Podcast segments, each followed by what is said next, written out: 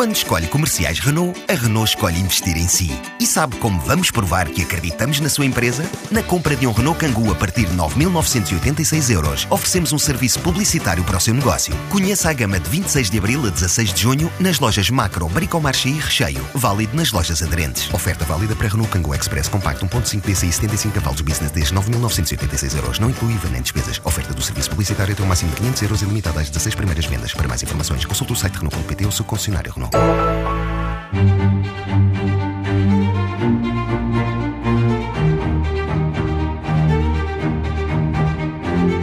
A eletricidade, o passado, o presente e o futuro de uma fonte de energia que assume uma importância cada vez maior nas nossas vidas e que já revolucionou todo o conceito de mobilidade. Se a área onde Portugal é pioneiro é aqui, concebemos, construímos, exportamos tecnologia que permite a empresas como a EFASEC combater as dificuldades, obrigando-se a ser inovadora. A marca tem quase 70 anos, a empresa está presente em mais de 65 países e o nosso convidado desta semana é quem a gera. Licenciada em Engenharia Mecânica pela Universidade do Porto e com o Programa de Alta Direção de Empresas da AES, acumula já uma larga experiência profissional em várias empresas ligadas ao ramo da energia. Chegou à EFASEC em outubro de 2015 e Ângelo Ramalho é o convidado desta semana da Vida do Dinheiro. Seja muito bem-vindo. Muito obrigado pelo vosso convite. Muito obrigado por ter aceitado nossa, o nosso convite. A EFASEC conseguiu aumentar os resultados líquidos consolidados de 4,3 para 7,5 milhões de euros, resultados que foram apresentados uh, esta semana. Uh, começava por lhe perguntar o que é que explica estes resultados. Muito bem. Então, antes de mais, referenciar que 2017 confirma a competitividade e a sustentabilidade da EFASEC. Não só pelo resultado líquido, mas por toda uma série de indicadores que demonstram que a empresa hoje é já uma empresa de futuro.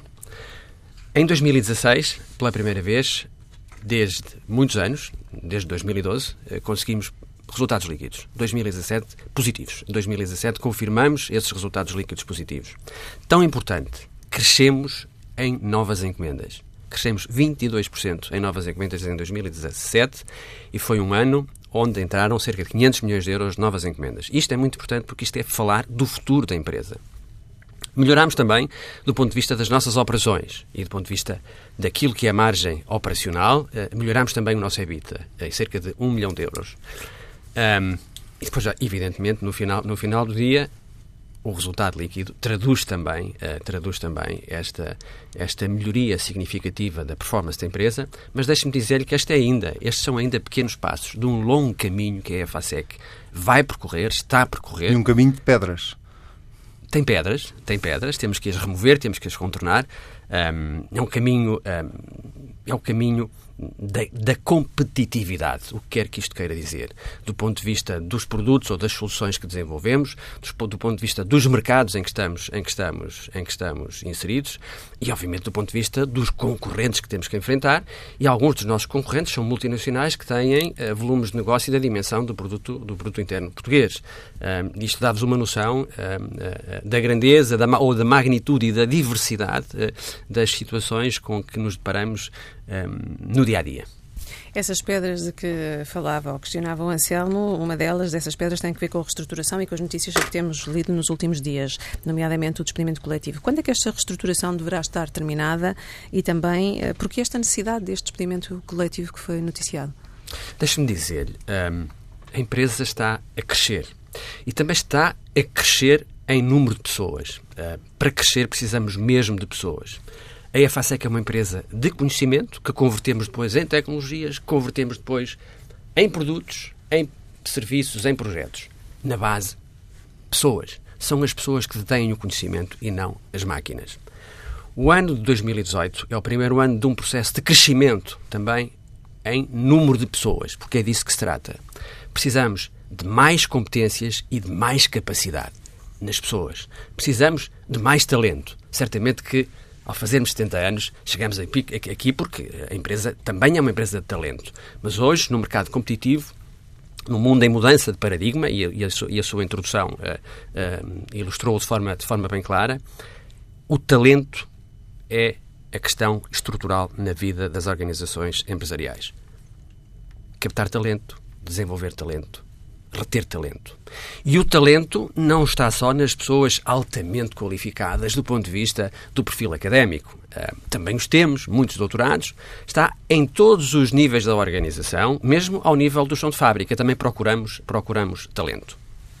Deixe-me dizer-lhe que neste processo de crescimento temos uma unidade de negócio que não cresce, pelo contrário, decresce ou tem decrescido. Nos últimos anos, a unidade de negócio transformadores e, em particular, uma linha de produtos que são os transformadores de potência, teve uma redução de mais de 40% de mercado. 40% em 3 anos é uma violência do ponto de vista de redução de mercado. E certamente que esta realidade não afeta só a EFASEC, afeta todo o mercado, todos os concorrentes, em todas as, as, as geografias. Há mesmo concorrentes nossos que estão a fechar unidades industriais desta natureza na Europa. Deixa eu ter não, vou, não os vou citar, vocês facilmente os identificam, não os vou citar para não fazer publicidade uh, negativa. Seria falta de cortesia da minha parte, mas são casos conhecidos, são profundamente uh, uh, difundidos. E um deles foi em Portugal, uma fábrica de transformadores em Portugal que fechou há dois anos. Pois bem, a fábrica de transformadores da EFASEC tem todo o futuro, se nós soubermos cuidar dela, se nós percebermos a realidade de mercado em que operamos e ajustarmos as nossas capacidades a essa realidade de mercado. E é nesse contexto que, num processo prolongado, no sentido de maturado, eh, chegámos à conclusão que tínhamos 49 pessoas para quem tínhamos que encontrar um futuro diferente que não naquela unidade de transformadores. E desde há cerca de dois anos esta parte, em programas de mobilidade interna que a empresa tem permanentemente abertos, procuramos realocar as pessoas noutras unidades de negócio e, evidentemente, onde houvesse uh, uma uh, adequada adaptação entre o perfil uh, da pessoa e o perfil da função, da função em causa em contraponto com, com a realidade desta unidade de transformadores, a mobilidade elétrica, como, como é conhecido, está em crescimento exponencial e, portanto, é, em potencial, um forte empregador. E é, e é o de facto. Resultou daqui que uh, há um grupo uh, de colegas nossos, colaboradores, trabalhadores, que se recusam mesmo a procurarem uma solução alternativa para postos de trabalho que eles continuam a querer defender, mas que em boa verdade não existem. E para essas situações, nós anunciamos bem recentemente, bem recentemente, numa situação bem ponderada, anunciamos uma intenção de despedimento coletivo. Certamente que até lá há toda a oportunidade para conseguirmos uh, uh, discutir e encontrar uh, bases consensualizadas para resolvermos estas situações. Esse e é isso que nós anunciado foi de 21 trabalhadores, mas acabou de falar em 49. Portanto, haverá mais. Não, uh, estes, estes 21 são o remanescente de um grupo de 49, o que quer dizer que houve 28 com quem foi possível ou encontrarmos uma nova função dentro da empresa, ou encontrarmos uma solução negociada para a sua saída que envolve um pacote social que os leva até à nova condição de, de emprego numa empresa que, evidentemente, não será fácil. O que está a dizer é que a empresa não teve alternativa e, portanto, só avançou para o despedimento coletivo porque os trabalhadores eh, não deixaram à empresa alternativa. Em Borreu era isso. E a empresa está disponível para voltar atrás na intenção do despedimento coletivo não. se estes trabalhadores quiserem negociar? Certamente que o processo de negociação está sempre aberto. Está sempre aberto. Mas para não... serem realocados ou para saírem. Para serem realocados ou para saírem da empresa, dependendo das situações, temos que ver caso a caso. Mas para vermos caso Portanto, a caso. Se é algum importante... dos 21 trabalhadores quiser mudar de ideias e quiser ser realocado, a empresa está disponível. É importante que converse connosco. Nós queremos conversar com as pessoas. Eh, quando foi ao Parlamento, o senhor garantiu que não ia haver despedimentos na EFASEC. E, aliás, uma das críticas que lhe é feita a si, à empresa, sobretudo por parte do Bloco de Esquerda, é, esse, é ter dito no Parlamento que não iria haver uh, despedimentos e agora, na verdade, há um despedimento coletivo de 21 pessoas. Ehm, o que aconteceu foi isto que acabou de explicar. Anselmo, não deu o dito pelo não dito. Anselmo, o que eu disse no Parlamento está uh, disponível aos dias de hoje, porque está gravado e está disponível na internet. Uh, na íntegra na íntegra. E eu não disse isso, permita-me, uh, Anselmo. Uh, o que eu disse foi que a empresa desenvolve todas as soluções negociais com vista a obtermos colocação uh, ou saída negociada para cada um desses trabalhadores, mas disse também, de forma clara, que usaríamos de todas as prerrogativas que a lei nos permite para que estas situações se resolvessem. Portanto, o caminho foi claramente assinalado. Não há dito por não dito, não há informação e desinformação. O caminho foi claramente assinalado. Acha que este processo destes 21 trabalhadores eh, está a ser, de alguma forma, orquestrado pelos sindicatos? Eu não, não queria comentar é porque muito estão, sobre isso. nos 21 estão cinco delegados sindicais, não é? Eu não queria comentar muito sobre isso porque é evidente que uh, as comissões de trabalhadores e os sindicatos fazem o papel que é o deles uh, e, é, e, é, e, é, com toda a legitimidade que o fazem e nós contra isso, contra isso, contra isso, contra isso nada. Mas quando os sindicatos acusam a empresa de estar a tentar fazer uma purga e uh, uma pressão para despedir, Uh, Deixa-me pôr a questão ao assim contrário. De alguma reação. Deixa-me pôr a questão ao contrário. Porque as pessoas são sindicalizadas ou porque têm uma função numa comissão de trabalhadores, não são elegíveis para programas destes? Certamente que não. Certamente que não. Certamente que não. Portanto, referir-lhe, sublinhar-lhe que o critério com que chegamos a este grupo de pessoas é um critério robusto e sobre ele faremos provas junto das entidades competentes que supervisionam uh, todos, estes, todos estes processos. Falando ainda da reestruturação, desde julho do ano passado terão saído cerca de 150 colaboradores da empresa. Qual é que é o número total de trabalhadores que a empresa pretende reduzir? A empresa não pretende reduzir. Hoje a empresa está a Ou crescer. substituir, como dizia há pouco, a empresa está a crescer. A empresa está a crescer. Um, esta empresa de conhecimento que se posiciona para mercados cada vez mais competitivos, um, um, com soluções cada vez mais desenvolvidas do ponto de vista hum, do que envolvem de requisitos dos nossos clientes. Um, uh, e, portanto, estamos a falar numa indústria de tecnologia. Um, Impõe-nos, primeiro, que nós saibamos em cada momento quais são as necessidades do mercado, tentar antecipá-las de preferência e, obviamente, desenvolveremos as nossas competências e capacidades para lhes darmos resposta. O que quer dizer que tudo isto da gestão das pessoas, e a gestão das pessoas é uma das atividades mais críticas, não a mais crítica nas organizações empresariais. A gestão das pessoas tem que ser uma atividade muito cuidada. Muito cuidada. E o que é importante é que em cada momento percebamos se temos as pessoas certas para os objetivos que a empresa se propõe e os objetivos são transparentes, são nobres, são discutidos do ponto de vista estratégico e partilhados e partilhados entre todos. Este processo passa muitas vezes, passa sempre por um, reforço de competências, requalificação, formação.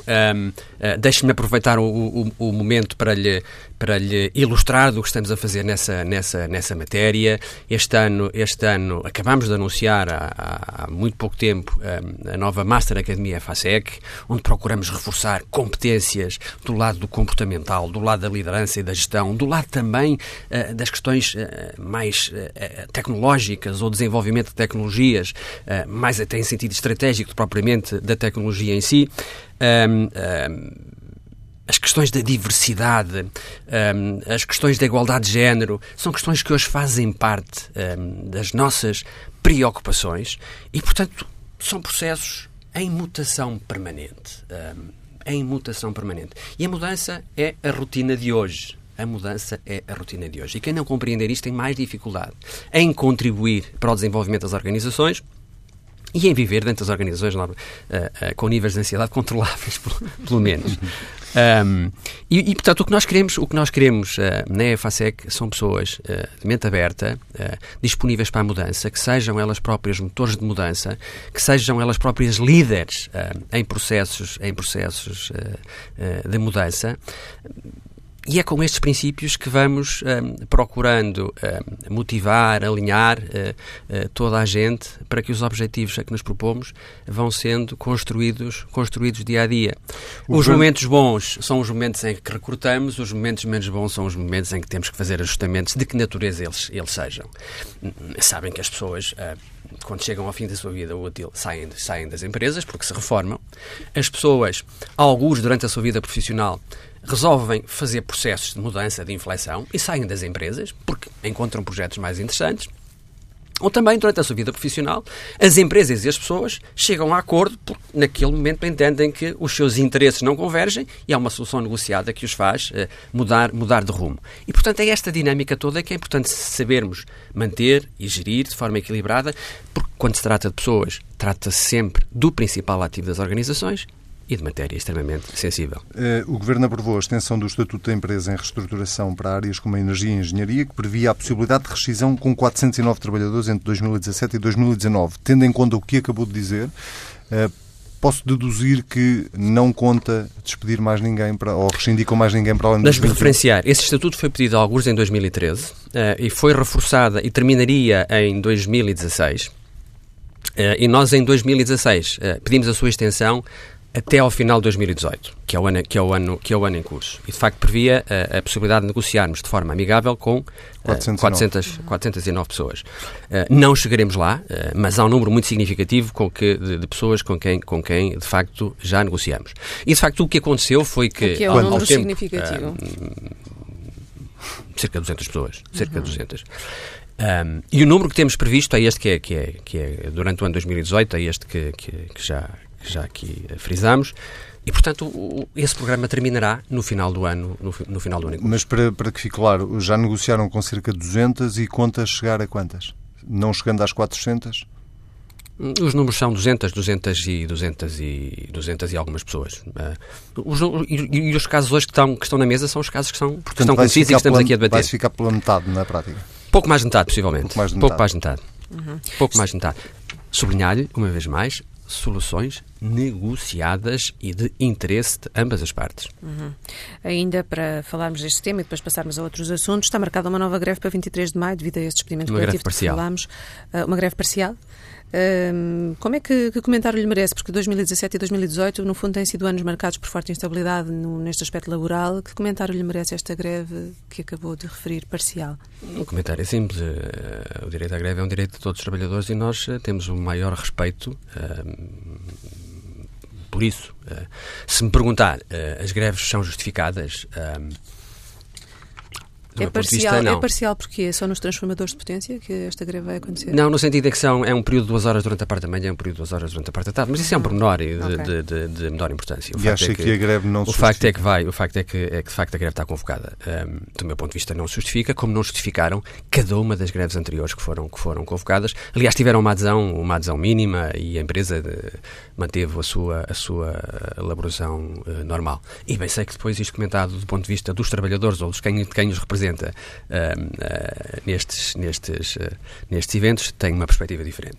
E como é que, como é que hum, sem, sem este processo de, de rescisões amigáveis e sem, sem esta reestruturação ao nível das pessoas, sobretudo, a viabilidade económica da, da, da, e financeira da empresa ficava em causa? Claro que sim, claro que sim. Um, a empresa tinha e continua a ter, uh, hoje é evidente, com uma intensidade muito menor, um, e hoje, num contexto de rotina, a empresa continua, as empresas têm que ter a capacidade de se adaptar às realidades de mercado que enfrentam. É pública, a FASEC viveu um período, um período de, de, de dificuldades prolongadas, nomeadamente entre 2010 e 2015. É pública, a FASEC esteve em ruptura, em falência técnica, e é evidente que quando as organizações empresariais chegam a este limite, no momento imediatamente a seguir, são necessárias terapêuticas do ponto de vista da gestão e dados de gestão que as, um, que as um, reavivem, que, as, uh, que lhe criem dinâmicas novas, que as foquem em objetivos, em objetivos uh, ambiciosos, obviamente que sustentáveis e ajustados àquilo que são as capacidades da organização, presentes e futuras, mas, como vos ilustrei no início desta conversa, são caminhos longos, onde é exigido muito foco, muito alinhamento, muita perseverança e certamente que no percurso uh, teremos momentos de discórdia. Vamos admitir que estes processos uh, anunciados são esses momentos de discórdia, mas o que interessa é o aspecto geral uh, e, e, o rumo que estamos, que estamos a dar à organização. E, e, e voltando ao princípio, reforçar-vos isto. Depois desse período longo de depressão, a empresa hoje é já uma empresa de futuro.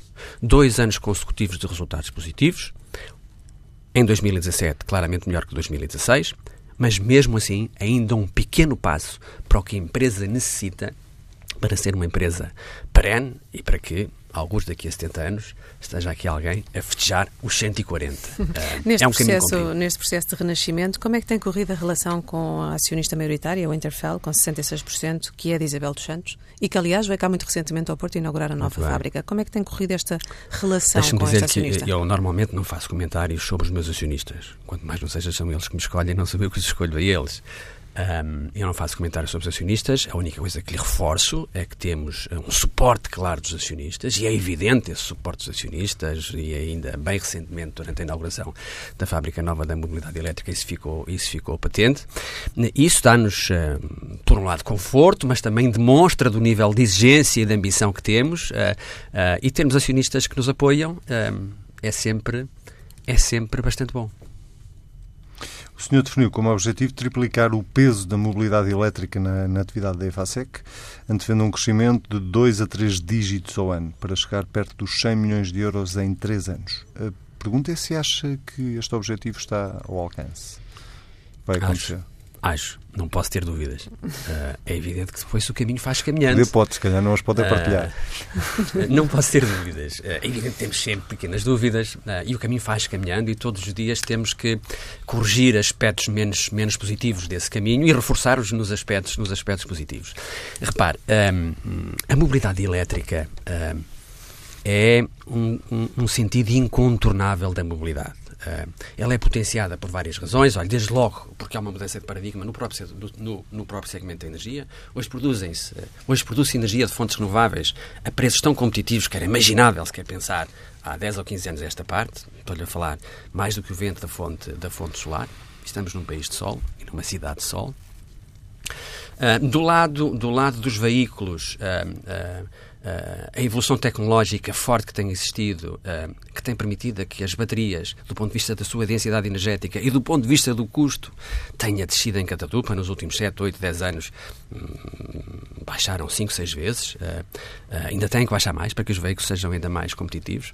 Um, do ponto de vista mesmo das tecnologias embarcadas no, no, no veículo, tem havido, tem havido desenvolvimentos imensos.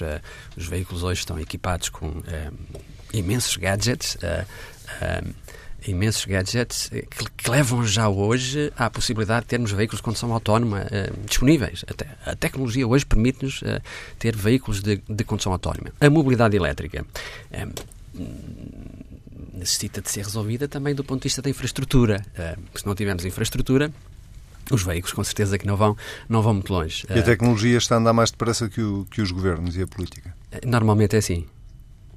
Normalmente é assim. Um, Normalmente é assim. E, e, e hoje... o que é que seria importante resolver já desse ponto de vista para que realmente a mobilidade avançasse mais rápido, ligasse o turbo e se conseguisse chegar a estes Deixa-me dizer que a mobilidade, está a, avançar, a mobilidade elétrica está a avançar muito rápido. Do ponto de vista tecnológico, mas realmente uh, todos os e também do ponto de vista, queixam das infraestruturas, da falta de carregadores, sim, sim, sim, da capacidade das baterias, como nós sabemos. Sim, mas apesar de tudo reconhecemos que está a andar muito rápido. É evidente que este andar rápido do ponto de vista das expectativas dos, dos utilizadores, dos, dos clientes, um, é, é, é, é uma coisa do ponto de vista da visão do sistema e de ver como é que o sistema se está a desenvolver, não é rigorosamente a mesma coisa. É evidente que as expectativas legítimas dos nossos clientes têm que ser uh, competentemente satisfeitas, mas sublinhar-lhe que, uh, uh, do ponto de vista de, de, mercado e de uma visão ampla, o, processo da mobilidade elétrica está, está a afirmar. Dizer-lhe só isso. Em 2016, pela primeira vez, se atingiu o, o, valor global de 2 milhões de veículos elétricos, puramente elétricos ou um, híbridos plug-in. E este processo agora em crescimento exponencial não para. Uh, pensem num número simples. O, o mercado automóvel mundial valerá em 2019 cerca de 100 milhões de veículos ano. Todos os anos entram no mercado 100 milhões de veículos. Mesmo que uma parte muito pequena, ela não será tão pequena quanto isso, sejam de veículos elétricos ou híbridos plug-in, e que vão acumulando ano após ano, este, este mercado de facto vai nos permitir chegar a 2025 com 10, 11, 12, 15, 20, 20 milhões de veículos uh, e será essa a base instalada que é expectável existir a essa, uhum. essa Deixa-me passar data. aqui à próxima pergunta. A EFASEC está muito centrada precisamente no desenvolvimento do negócio da mobilidade elétrica. Qual é que é o plano de negócios para esta área, no que toca a vendas, rentabilidade? Uh, no que toca a ganhar concursos internacionais, porque Muito ganharam bem. nos Estados Unidos, mas consta também que perderam muitos outros, qual é que é a estratégia sim, para esta área? Sim, deixe-me dizer-lhe primeiro que somos uh, líderes na mobilidade no mercado do carregamento rápido e ultra, e ultra rápido. Um, o ser líderes não quer dizer que estejamos sozinhos e, portanto, ganhamos e perdemos. Uh, uh, e a vocação que temos hoje é manter essa liderança e temos bons atributos para o podermos fazer. E os atributos são tecnologia, temos a melhor tecnologia uh, do mundo e temos a capacidade para converter essa tecnologia em produtos e produzi-los uh, na nossa unidade da Maia. Conhecem, foi inaugurado este ano, vai permitir triplicar a nossa capacidade, mesmo só trabalhando um turno. Se trabalharmos a mais do que um turno, os números sobem em exponencial.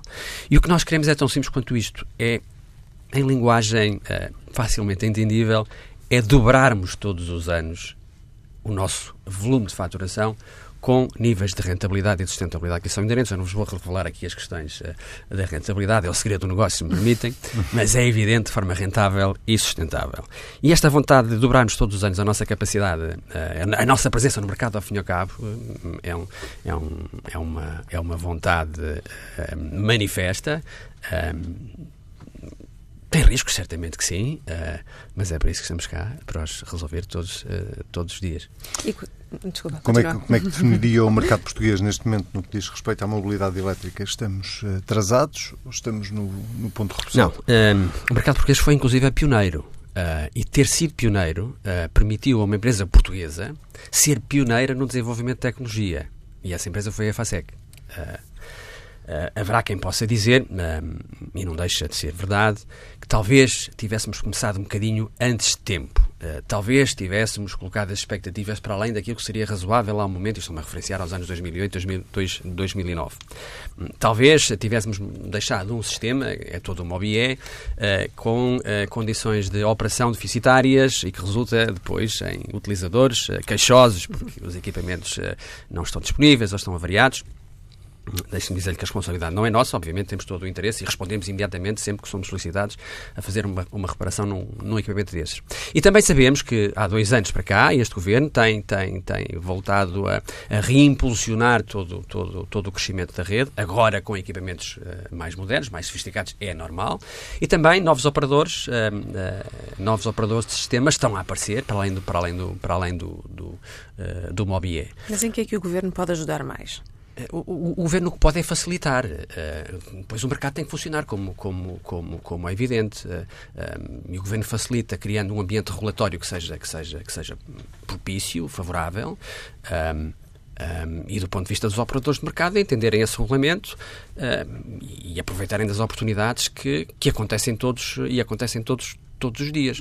E, de facto, do ponto de vista dos uh, fabricantes automóveis, a panóplia de modelos vai crescendo, a competitividade desses, do ponto de vista custo, quer custo do veículo, quer custo da operação, vão sendo cada vez mais competitivas. Do ponto de vista dos operadores de sistema, as máquinas, os equipamentos que, que, que, que abastecem esses veículos são cada vez equipamentos que permitem soluções mais convenientes, tempos de abastecimento mais curtos, são, são, são as máquinas da EFASEC.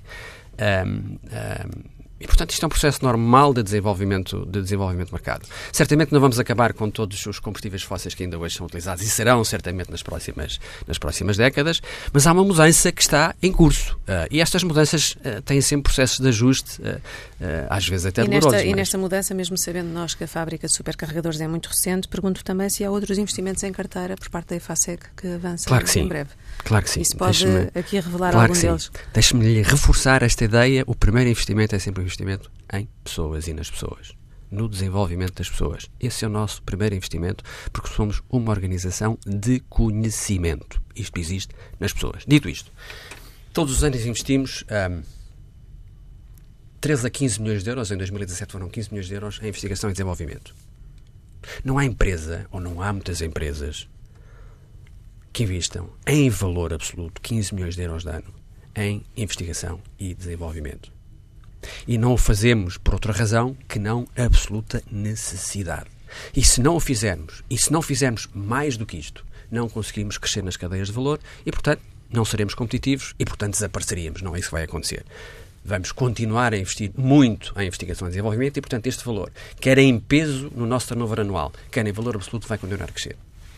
Depois referenciar-lhe também que no ano passado investimos cerca de 15 milhões de euros em melhoria das nossas infraestruturas, o ano passado, 2017, em melhoria das nossas infraestruturas, dos nossos equipamentos, dos nossos processos, quer que, quer que isto seja, bens físicos, tangíveis, em 2018 iremos uh, voltar a fazer um investimento desta ordem de grandeza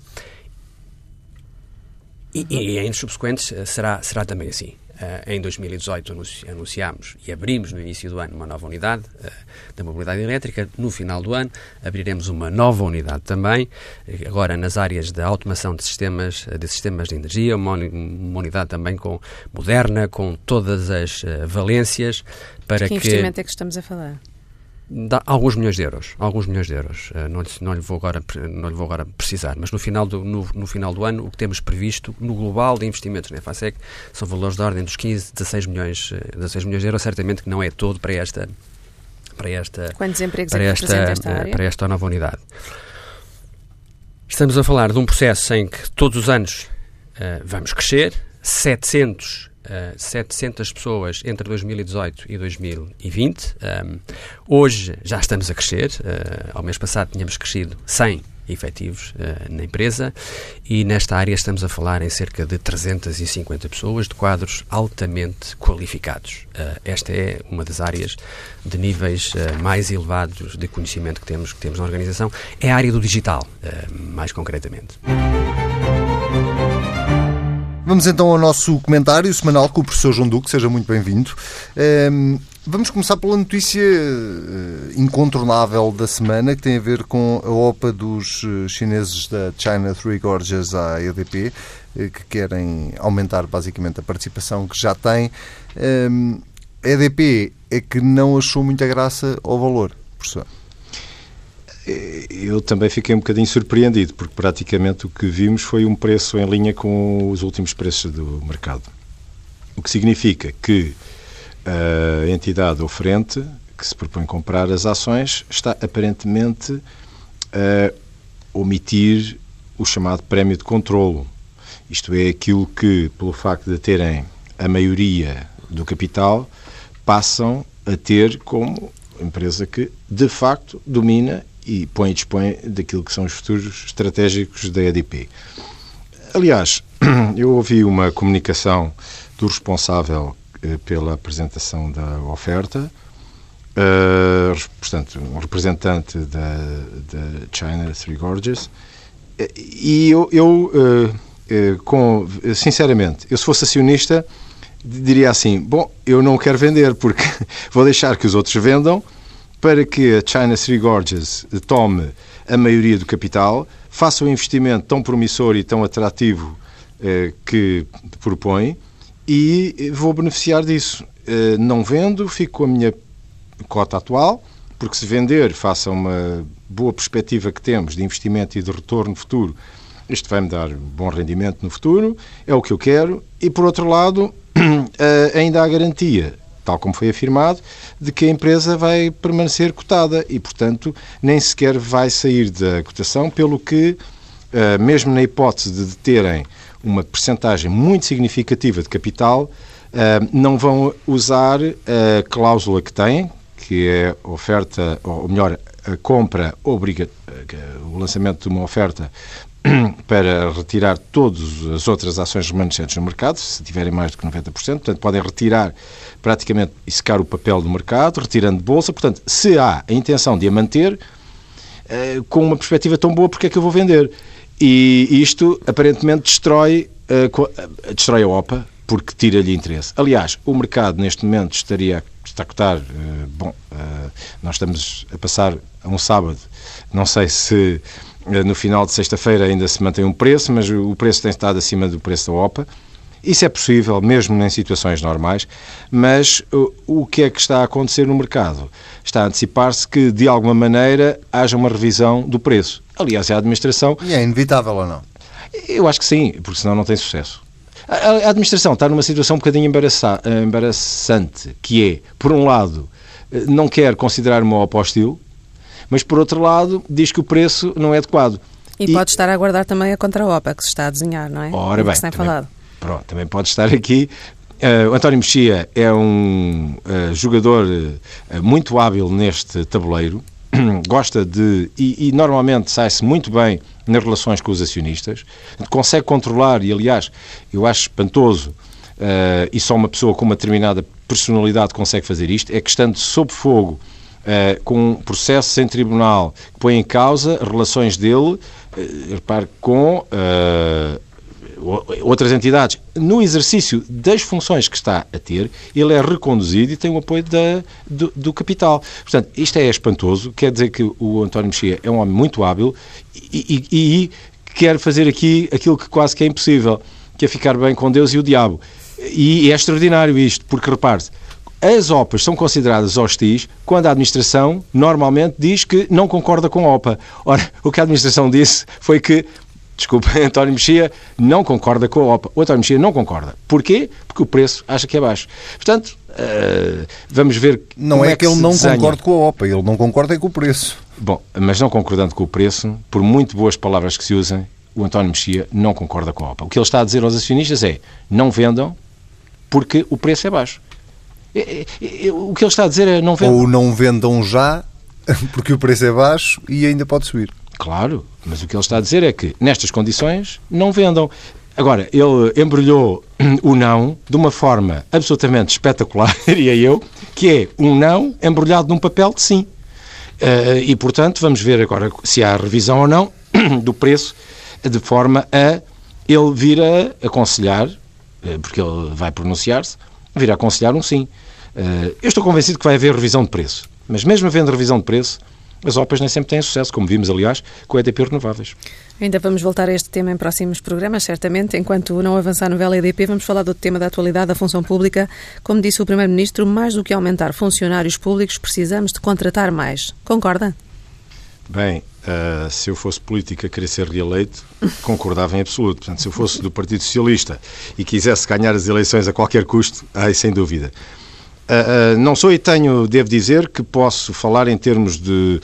Eu posso aqui representar os funcionários públicos, ou as pessoas podem olhar ou ouvir as minhas palavras e dizer: bom, este senhor é funcionário público, portanto tem interesse direto e, portanto, eu faço já aqui o meu, a minha declaração de interesses. Mas eu acho que se deveria apostar na manutenção dos quadros bons do, da, da administração pública. E, portanto, remunerar as pessoas de qualidade, eu acho que era preferível aumentar os quadros. A menos que sejam áreas onde se prova que é absolutamente necessário. Agora, de uma forma indiscriminada, como regra geral, aumentar os funcionários em número e não em eh, valor, remunerando, portanto, aquilo que é a qualidade, a eficiência, etc., eu acho que é um princípio que é de todo, a meu ver, eh, errado. Já agora, o ideal. E para terminar? O ideal era que esta remuneração até fosse variável. Portanto, mas, mas é muito difícil na administração pública, aliás, já tratámos isto em, em, em sessões anteriores, eh, é muito difícil remunerar de uma forma variável a administração pública, porque a administração pública eh, não tem tipicamente o eh, comportamento de se deixar levar ou guiar por consecução de objetivos e, e, e, pela, pela, pela fixação de remunerações variáveis, como há nas empresas. Portanto, não há bónus, não há décimos quintos meses na administração pública, mas deveria de haver esses prémios que se dariam em situações de boa, boa maré, como agora temos estado a viver, ou se retirariam em condições de má maré, eh, não aumentando os compromissos com uh, o orçamento, que é aquilo que se deveria continuar a olhar. Muito bem, muito obrigado e até para a semana. Até muito lá. obrigada. Uh, falta só a rubrica de finanças pessoais com a jornalista do Dinheiro Viva na Sanlês sobre prazos e regras para aumentos de rendas e também para contestar essas subidas. É o pior pesadelo de qualquer inquilino. Quando o senhorio avisa que o contrato de arrendamento só será renovado se o valor da renda aumentar. São cada vez mais os que passam por isso, porque também são cada vez mais comuns os contratos que só duram um ano. A atual lei do arrendamento não dá grande margem de manobra aos inquilinos. Ainda assim, há regras e prazos que os senhorios têm de cumprir. E é aqui que os arrendatários podem e devem estar atentos. 60 dias é o prazo mínimo para fazer chegar ao inquilino o aviso de não renovação, se o contrato for de um ano. Para contratos até 6 anos, a notificação tem de ser feita 120 dias antes. Se os prazos forem cumpridos, só resta ao arrendatário ler muito bem todas as cláusulas do contrato. Há casos em que o acordo estipula que a renda é atualizada com base na inflação. Se assim for, conteste. O aumento só pode entrar em vigor um ano depois de o contrato ter sido assinado. E o aviso tem de ser feito 30 dias antes. Se lhe restarem muitas dúvidas, o melhor é pedir os conselhos de um advogado especialista. Já sabe que pode ler tudo no Dinheiro Vivo este sábado com o DN e JN. E ouvir sempre que quiser, basta para isso ir a tsf.pt. Nós voltamos daqui uma semana.